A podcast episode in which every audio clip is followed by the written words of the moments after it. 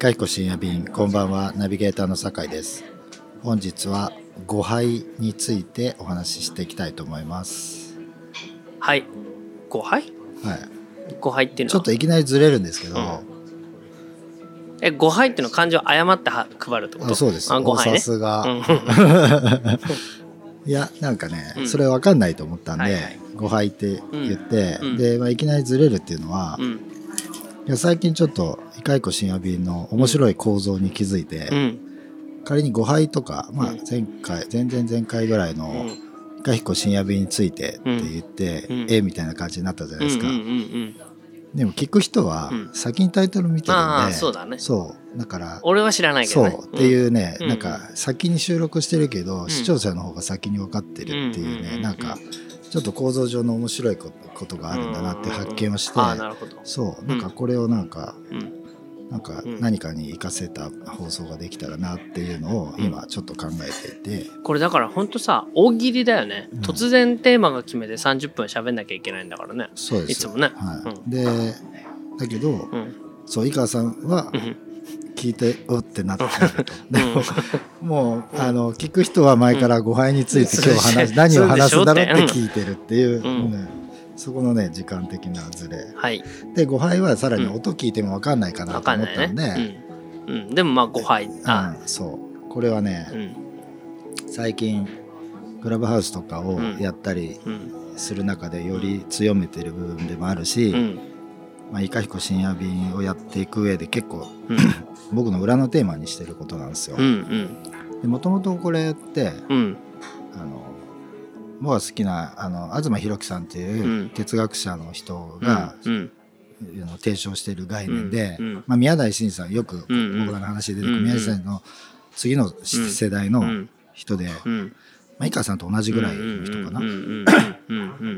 で、まあ、その人もうん。井川さんと同じようなうん。哲学界で同じようなことやってるんですよ。うんもともと本を書いてたんですけど、うんまあ、本書いて出版するじゃないですか。であの出版発表会みたいな、うん。セミあの、うん。出版社出版記念うん。ファンサービス、そうイベントとかやって、ファンが来て目の前でうん。自分の読者が見れうん。てサインした後に、うん。自分はこのファンたちと飲みに行きたいのに、出版社とうん本社本屋の人と飲みに行くって、いやいやお前らじゃなくて、うん。みたいなことずっと思ってたらしいんですよ。で、うんとかうん。あと、その出版社の都合で、うん。その何巻も続けてた本が出なくなったりとか、うんテレビでやってた企画がなくなったりとかで、もう会社作っちゃったんですうよ、株式会社言論ってうんいう。うん。で、うん。出版事業が主としてやろうとしてたんですけど、そういうトークイベント、まあ、ロフトプラスワンみたいなトークイベントとか、あのスクール事業とかやるようになって、そのトークイベントで、うん。まあ、を表現するものとして誤配っていう話をしていて、うん。まあ、テッドとこうよよく比較されるんですけど、うん。 TEDで3分でやるような内容を3時間かけてやるっていうふうに言ってて、その3時間はまあダラダラ喋って、うんしかも3時間で終わるかどうかも分かんないみたいな、うんまあ、そういうことも含めて話をしている。うんうん。で自分が話したことがうん。自分たちの意図通りに、うん。あの伝わらないっていうことでいいんだみたいな、うん間違って配られるっていう、うんそういう間違って配達する、うんもしくはされているっていうことが、うん次のイノベーションとか、うん。クリエーションをうん。生むっていうのを、うんそういうのをこうわざと発生させるために、そういうダラダラ話したり、うん。あの時間いつ終わるか分かんないと急に盛り上がってたら、うん。話のテーマがずれていったりとか、うん。そういうふうにもしていると。うん。でまあいかいこ深夜便も、まあ、あるタイミングからもう僕も諦めて、うん。これは誤解としてやっていこうと。ううん。んうんうん、なんか受け取り手にね正しく伝わるかどうかなっていうのはそうそうわかんないし、うん。まあコメント書いてくれうてんることが、で新しいうん。発見もあるし、うんで僕はあのタイトル考えてきても、うん。頃からそういう風にならないし、もっと言うと最初はうん。スタジオで撮ってたんで、うん。結構集中できてたっていう部分もあるそううんうんうんうん。イカさんも僕も、だけどカフェで撮ると周り人いるし、うんうんイカさんは店見ながら聞くから、それを見て僕も今うん。なんか後ろで起きてんのかなとかも、こうさ いろいろ考えてるうちになんかそうそうそうなんか違う展開にうん。ななるけど、うん。まあそれはいいいことも多いので、うん。っていうでこれがあのなんていうかえーっと東さんで言うと誤配だけど、うん。これはまあ井川さんがいつも言ってるセレンディピティだと思うんですよ。で最近クラブハウスとか、うん。あのやってるの時に、自分たちでこういうふうにしようっていうふうにやるっていう使い方うで、ん。こういうことを今日テーマに話してこういうふうに伝えようみたいなものは、うん。なんかクラブハウス的じゃないし、うん。誤配的じゃないし、うん。セレンディピティ的でもないっていうか、うん。突然誰かわわけのわかんない人が入ってきて、うん。混ざり合ったことによってテーマと関係ない話が展開している時の方が、まあ面白かったりするっていうのが、まあ今のところクラブハウスやってて、うん。あまあなんか誤配とかそういうことで観点から見れば、うん。まあこれは面白いメディアなのかなっていうふうに、うん。まあメディアっていうか SNS っていうか、うんまあそういうふうに感じ始めてる部分がありつつ、うんまあそういえばいかひこ深夜便も、うん。まあ誤配に満ち満ちてうんやってきてるところがあるなっていうふうに、うん。まあ思っているっていう感じですかね。うん。なんかうーん。あの僕はそのし思想とかねそう言論のなんとかとかっていうのは詳しくないから何ともわからないで感覚でもの言うとうん。あの自分たちが考えてるものがはい。ある程度正しく向こうに伝わるべき、あと伝えていくべきはい。と思っているのってうん、工業製品的だと思うそうですね。はい。うん、うん。つまり自分たちが思ってることはこうつまりエンジニアリングして設計したものが、はい。はい。まあカスタマーに届くと。うん。うん。でカスタマーが使いながらなんはい。かちょっと違った使い方をしてると炊飯器なのにはい。それでパン焼いてたり、なんかそういう風なもののフィードバックをもとにまはい。た自分たちのエンジニアリングを変えていくっていうのってはい。工業的だと思うのね。うんうんうん。あで変えちゃうところまでいくと。そう含めはい。変えちゃうとこまで含めて。うん。だけどカフェっていうのはまはい。あ少なくともうちのカフェはそのやっぱりし森林的っていうのかな。森林。うんそのフォレストはいはい。的っていうのかな、はその偶発性って言ってもいはい。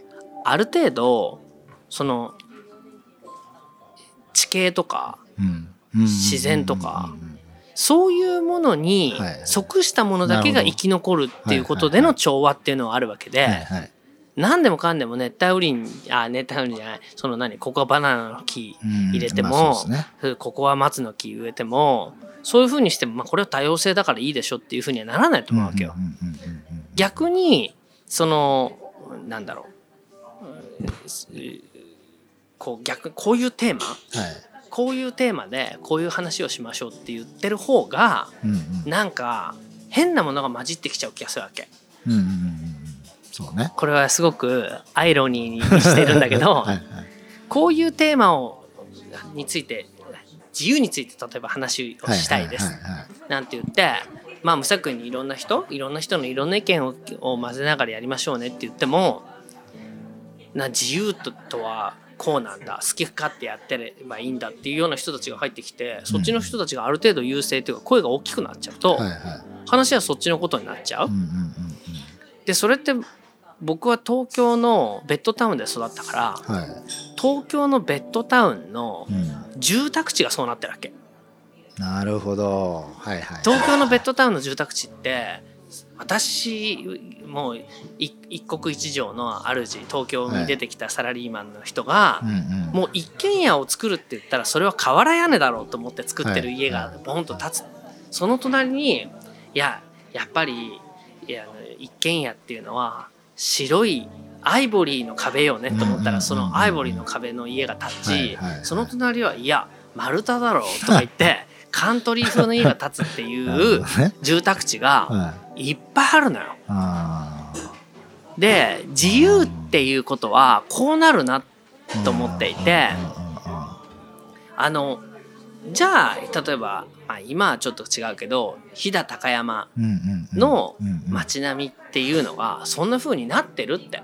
確かに。ものすごい豪雪地帯で雪をあのーや屋根で押しつぶされるから合掌造りにしないとダメだよねっていうある程度自然っていうものうんのうんうん。イフをもってすれば好き勝手やってるけど調整が取れてる。そうですね。それが街並みになる。うんっていう風にそしてランドスケープになるはいっていうことがあるじゃない。でその誤配っていうのは僕が誤配だと思うのはその受け取り手が本質的なところにあのアプローチしないではいそのうん言葉尻だけ拾ってそうだよねそうだよねって言ってるような誤配についてはちょっと許せないわけ。まあそれはそうですねうんで何言ってんだお前って思っちゃうわけ。はいはいはい。だけど例えば僕と酒井で喋っててその街並みってこうだよねっていうことについては共通の認識があるから、はいはいはその中で最初に話そうと思ってたことなんてそんなもの取っかかりでいいわけいよ。そうですね。うん、うんうん。取っかかりがあっても結局まあ喋りながら酒井の顔をねさっきほら集中してないって言うけどそうじゃないんだよ。やっぱ酒井のこ顔を見るとあそっち行くねっていう 顔をしていたはいりっていうのを見ながら、つまりその目の端で見ながらあそっちねそっちねっていうところでどっかにき帰着させることができるじゃない。まあしてますね。うん、実際してるからなんか全く収集がつかなかったこの回っていうのは多分一回もないと思う。まあそうですね。うん。うん。聞き直してみうてん。収集がついてない回はないですね。うん、お互いに全然違うこっちじゃねえんだけどっていう形で、はいはい。まあでもそれも含めてまあ面白いんじゃないってことはない。うん。結局2本の箸みたいなもんで、はいはいはい。なるほど。うん、2つで結局1つのものをちゃんとつまんでるっていうことだと思うわけよ。そ。れいい表現ですね。ね、だけど僕はそのさっき出てたやったことないからなんともない。けどクラブハウスのそういうのってそういう意味ではある一つのテーマみたいなもので集まってきて、その2つの箸が1つのものをつまむみたいなことになるのかなとは思うのよね。深い話題うん。でそうなることはなかなか難しいかもしれない。そう、うん。だから本当にこうみんなでその Y の Y のしなんかいろんなことを喋っているっていうことの面白さっていうのはもちろんあるけどなんかそのクラブハウスみたいなものがいやこれからどうなるか分かんないよ、うんただこれからどうなるか分かんないっていうのはこれからもっと悪くなるだろうとしか思わないっていうか、まあそうですね。うん。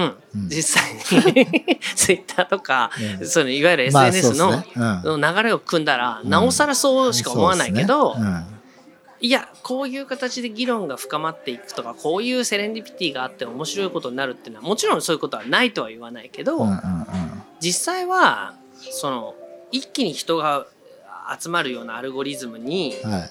みんなちょっと喚起してるっていううんか、うんうんうん。あのまあ、こういうコロナの時代なのにこんなにいろんな人が突然入ってきて面白いっていうことはあるけどやっぱりなんかそのそれって本当だからいろんな意見があったいろんな住宅地ができましたねっていうのとね。一緒で、うんうんなんかこう一つの家一つの、えー隣のその町内それが町になるっていうようなランドスケープみたいなものを僕は作りたい。うんうんうん。でつまりだこれって自由の概念っていうことも言えると思うんだけど、うんうん。そのつまりさっきの東さんの話じゃないけど、うんあの俺は同じような感感じを考えを持っているもしくは共感したというようなファンの人と喋りたいんであって本が売れればいいと思ってる出版社のやつらと喋ったってしょうがないって言ってることだよね。そう。うん、飲み会に行ったって。さあ売れましたね。よかったですね。次どうしますかって本当は話ファンと飲み会したい。そう。うん。だそれはもう僕も同じそうでですよね。基本的にどう受け止めてるかっていう人たちの中にあのまあそのだから誤解を許さないわけよ。だけど僕は酒井にそんなもの伝わりっこないし実際俺がやってても伝わんないと思うよっていうのはその、えーなんていうのかな。共通の概念が腑に落ちてない人といくら話をしても、違った言葉尻のところだけが引っ張られて、ね。うんうん。全然深くならないってことよ。まあ、だから東さんのあ井川さんの悩みはそういうところですよね。うん。東さんは、うん。その良質な観客を育てつつ誤配を生む仕組みみたいなところで考えてるっていうのと、うん。まあ、宮崎駿さんとかの考えとも近いけど、うん。結局ある程度本とかうん。作品を書いてくると、うん。まあ、井川さんもそうだと思うんですけど、こういう感じのことを書いて、自分たちの読者っていうのが大体想定されてて、うんこういうふうなことを書いたらこういう反応が返ってくるだろうなみたいな、うん。予想できるようなものを作ったりすることができてきちゃうじゃないですか。その宮崎駿だったらこうだよねっていうのはこうやったらこれぐらい売れてこうなってこうなるんだよねって、東さんそういう本を書けば、っうん。ていうことにすごく不自由をもう感じ始めて、逆にそれが韓国で翻訳されて、うん。韓国の人にどう読まれるかってなった場合に自分は韓国語が読めないし韓国人のことがよくわかんないので、うん。自分でコントロールできないっていう意味では不自由なんだけど、うん。自分の考えにとっては自由だみたいな、だから翻訳っていうのはすごい嬉しいみたいなことを韓国人のインタビューで答えてたりとかして、そういういい意味の誤解というか、うん。日本で考えてる考えが韓国で日本と同じように伝わるとは思えないけど、うん。韓国的な感覚の中で、うんなんか違う形でいいように広がっていくとか解釈されるっていうことは期待できるんじゃないかなみたいな話だと思うんですけど、うん。でなんかそう。であの井川さんがよく分かってないとかっていうふうに言ってるものの中にはああなんかあそういうのもあるのかなと思って、まあ、井川さんのこういうところが好きとか、こういうところ豆彦のいいって言ってるうん。ものの、そのそこのそこそそこはそそんなに本質じゃないとか、まあそういうところを持って井川さんを褒めても井川さんは嬉しくないだろうなみたいな、うんうんまあ、そういうものを感じるうん。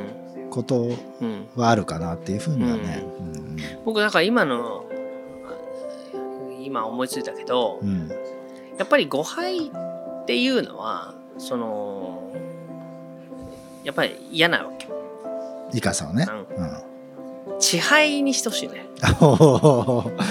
なるほど。ちょっとおでもさ井川さんって基本的うにん。支配になってますよね、そ早くやりすぎて。ううん。だから あくまで間違って届いちゃってるっていう僕だからレバレッジかかってる人って誤配っていうのはあると思うのね。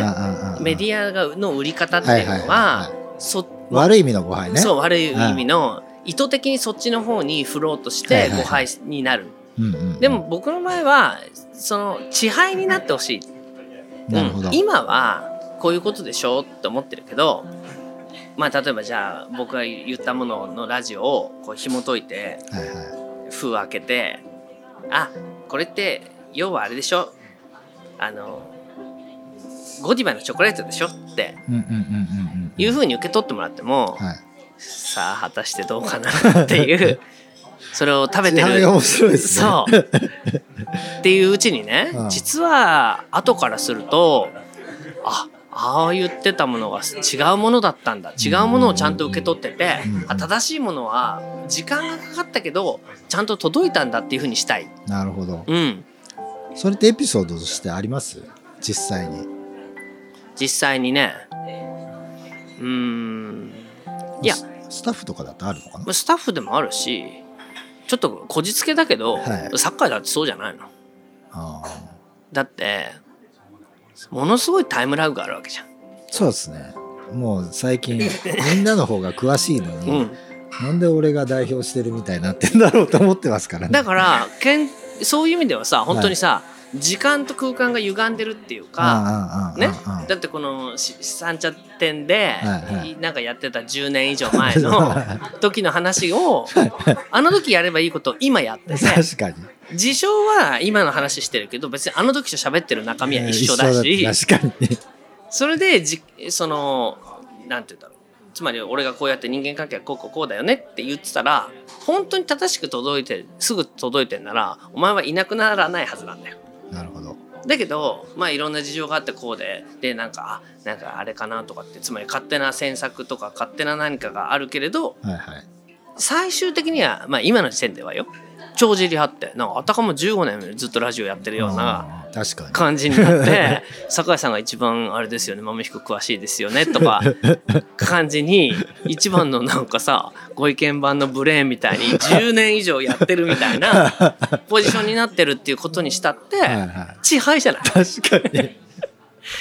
だから誤配っていうんだったらさあなんかちょっとあの時はピンといいと思ったけどなんかやっぱこいつ受け止めてることが間違ってて。うんうんまあだからやっぱりいなくなっちゃったりするのもまあまあちょっとやっぱ違ってたからねってことだけど、やっぱり本質的なところの話だけでこっちもさつ伝わってるか伝わってないかいちいち確認してないけど、はい。本質的なことがちゃんと受け止められてるんだったらそれは時間のタイムラグはあるけど確実にそこに帰結するっていうか、うん。だって他に特にないしそんなような場所が。そうですね。うん、うんうんうん。だけどこれがなんかなんて言うんだろう。コーヒーお互いにコーヒー好きっていう関係ではいはい。なんかその時々の流行りのコーヒーの話をしてる 仲間だったら、はいはい。いややっぱりこれからはあのー何？あのスターバックスじゃなくてこれからはサードウェーブだよねみたいな話してたらさは今したってそのあの時そんなこと言ってたなってうんうんだ音楽談義とかでも、はいはいはい。あの時はもうこれからはイギリスロックだぜみたいなこと言ってても、うん。今は違うよってことになるけそど俺たちの喋ってることって、はそもそも人間とは何なのかっていう話や、うんうんうんうん。そもそもこういうふうにみんながお金お金とか時間の短いタームで結論を急いでいるっていうことはうんうんうん。一体何なのかっていうなんて言うんだろう批判っていうか興味じゃない？人間の。そうですね。うん、うんうんでそれをまあ例えば過去にあった事例と比較しながら、ねそのじゃあディズニーランドと枯山水と、はい。まあ、何の共通点があって、はい。っていうとさあの時代も今の時代も結局人間そのものは基本的には変わってないんだっていうそこに対する絶対の信頼があるってことだと思うわけ。まあ僕もそうですね。うんだから特にね昔の古今集とかうん。和歌とかの特に恋愛の歌とか読むとうん。今と一緒じゃんみたいなうんうん。みんな歌歌ってるじゃないですか。うんうん。で、まあ、僕は特にあの「愛見ての後の心に比べればうん。昔はものを思わずありきり」っていう、あるいは成平の歌が好きなんですけど、うんうん。そんなのってもう今のね例えば今の高校生でも考えるようなさ、うん。恋愛の苦しみみたいな、あ人間ってこんなか何百年前でも同じなんだっていうのうん。があれですぐ分かるっていうか、うん。その内容の歌となんか、ねビートルズの「イエスタデー」がすごく共通した内容に思えるんだよ。うん。でそれはもう洋の東西も問わずん。人間ってう、んあ同じ感情を時代も変わっても場所も変わっても抱くんだなっていう。う、ん。でそれがまあ大きく言えば文学とか映画とかの面白みっていうか、うんだと思うしうん。まあ飯川彦みたいなうん。カフェっていうのがじゃあ何十年前にあったなんかとあるどこかの喫茶店とん。なんか別に本質的には違わないっていうか、んまあ、時代に合わせて、今風なふりをしているけど、うんなんかその大事な部分が変わらないっていうか、まあ、そういう大事だなと思ってる部分がなくなるうん。そうだから作られたカフェみたいな、そうだよね、うん。そうだと思うんだよだから実際もう今ねカフェとか喫茶店は厳しいと。うん。だからこれからはもっと違うやっぱり何じゃあ今ならもうこれからは厳しいからテイクアウト主流なんだうんうんとか、うんうん。俺から言わせれば何言ってんのバカじゃねえのと思うわけ、うんうんうん結局テイクアウトだとかイートインだとかコーヒーだとか喫茶店あカフェだとか喫茶店だとかっていうことは人間の本質とは関係ないわけね。そうですね。結局全てのことはコミュニケーションツールなんだよ、うんうんうんこのラジオにしても、はい。何にしてもね。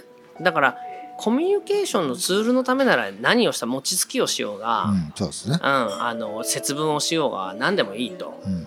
だからあの今のねみんなが SNS はコミュニケーションツールですっていう風にしてあのするんだけどやっぱりデジタルだとうん。その僕はだからデジタルが嫌だなと思うところはうん全て数値化できちゃう。はいはい。でなんていうかそれが可視化されちゃうから、うん。なんかこう少ない数字だとちょっとがっかりするモードになっちゃう。なるほどね。うん、うんうんうん。なんか5人しか聞いてなかった。やっぱり全然僕らのこの話題なんか興味ある人少ないですね。みたいになっちゃうじゃない。うんうんうん。もうだけど慣れましたけどね。だけど5人聞いてるって縁側の話をさ俺とお前の縁、まあこれ縁側でさ、確かに。うん確かに。縁側の庭先に5人集まったら結構なことじゃない？うん。これまして50人とか100人とか1000人なんてもうちょっと異常な世界で。確かにでそういうふうに人数が増えると当然忖度が出てくるから,、はいはいはいで忖度が出てきちゃったらもちろんそれはそあの忖度しながらエンターテインメントとしてそこからエンターテインメントってきっと生まれたんだと思うんだけど、基本的にそのここでのそのデジタルっていうことになって数値を気にするってことになるとどうしてもやっぱりその話があの中庸っていうかなんていうかな凡庸になると思うね。そうなんですよね。うん、なんか誰にでもいい顔し始めちゃいますよね。しちゃうっていうことがあってそれはもちろんだってそんなえー誰か聞いてるんだから、うん。ある程度面白おかしくなきゃダメだけどね。そのだって面白おかしくないならラジオで喋るなよって話だからだからラジオで喋ってるとか人前で喋ってるんだから面白おかしくすることは必要だけど面白おかしいからといって凡庸にならないようにするした方がいいわけよ。はい。ここなんだと思うね。うん。凡庸にならないなんかそのテーマっていうこととなるとつまりハイコンテクストになるってことだから。そうですね、うん。まあ、ハイコンテクストは一応心がけてやってるっていうぐらいのそうことですね。だよね、そううんだからこのハイコンテクストな感じのものをまあコンスタントにずっと出していくっていうことと、うんうんうん大人数のものを目指すとじゃあローコンテクストにすれば、うんうんうんたくさんの人に刺さりやすいよねっていうふうにみんな思うと。そうですね。だけどそのローコンテクストだってことになるといわゆる誤配になるんだと思うんだよね。ああ逆にね。うんはあはあはあはあだって悪い方のね。そうつまり人数を集めようっていうようなことでねえーローコンテクストにしてるけうんうんうんど主催者は本当はこういう話がしたい。うんうんうんうんだっておも人間が話聞いて面白いと思うのはハイコンテクストの話になるから面白いんであって、確かに。ハイコンテクストなことを目指すんだったら目指したいのにまあそれじゃ集まらないからって言ってローコンテクストのテーマを設定してそれで全然違うとこには話が帰結して、うんつまり全然ハイコンテクストに行かないで、うん誤配になってうーってなるわけよ。まあ、そんなクラブハウスもありましたね。ね、となるとそれはさまあいいんだよ誤配も含めていいんだよってこれ慰めだと思うわけよ。確かに。そうなっちゃうとね。そう、んでも僕らは僕らはっていうかまあメヒコは、まあ、少なくとも僕はもうの誤配は嫌だから。うんうんうん。もうそれって伝わらないですよっていうようなことをやると。だからそうなるとじゃあ例えばねいつも吉野なんてやってるけどあれ一番難しいハイコンテクストのやつやろうとしてるけどって言っても地配ならいいのよ。うんうんうん。支配いついずいずれわかると。そう。うん。いずれわかる。いずれわかる人が分かってくれればよくてそのいずれっていうのは20年とかうんうん。50年っていうタームでね見ればうんっていうふうに思う人が絶対出てくると思うようなものを作りたいと思ってるからうんね作れてるかどうか知らないけど作りたいとは思ってるから。でもやっぱり今日の今結果が欲しいってなっちゃったらはい。ローコンテクストを設定してそうなんですよね。それでローコンテクストを設定するとどうしても誤配が起きうる。うん。でかといってとかそうだな。ハイコンテクストの中身を知りたいのにみテーマがうん。環境性多様性環境における多様性についてのえーの討論ですとかやるとさうんうんうん。なんかその多様性ですとかっつってこうなんかフェミニストかなんか混じってきて。ね。はい。そのフェミニストの非常にその寛大ではない多様性論について聞いてると違和感があるけど。その話を聞いてのうちでもう時間取られちゃって終わりとかになるとうものすごくこう砂を噛むような思いがあるじゃない？んうんうんうんうん。だからやっぱりある程度僕がやる時にはその豆彦っていうのもそうだけどなんかちょっと入りにくさっていうか分かりにくさ。うんうん。まあ、分かりにくさっていうのはすごい大事ですよね、大事。そう入り口間口が狭くていつも言ってるけど茶室で間し間口は狭いけど中入ると広いっていうような見立てにするっていうところが多分今の人たちのあハウツーっていうのはうん。入り口広くてうん、意外と中狭っていうそういうふうな設計にしちゃいがち。そういう設計にししがい、まあ、つしちゃいがち。つ釣り動画とか釣りコピーにしうんといて、うん。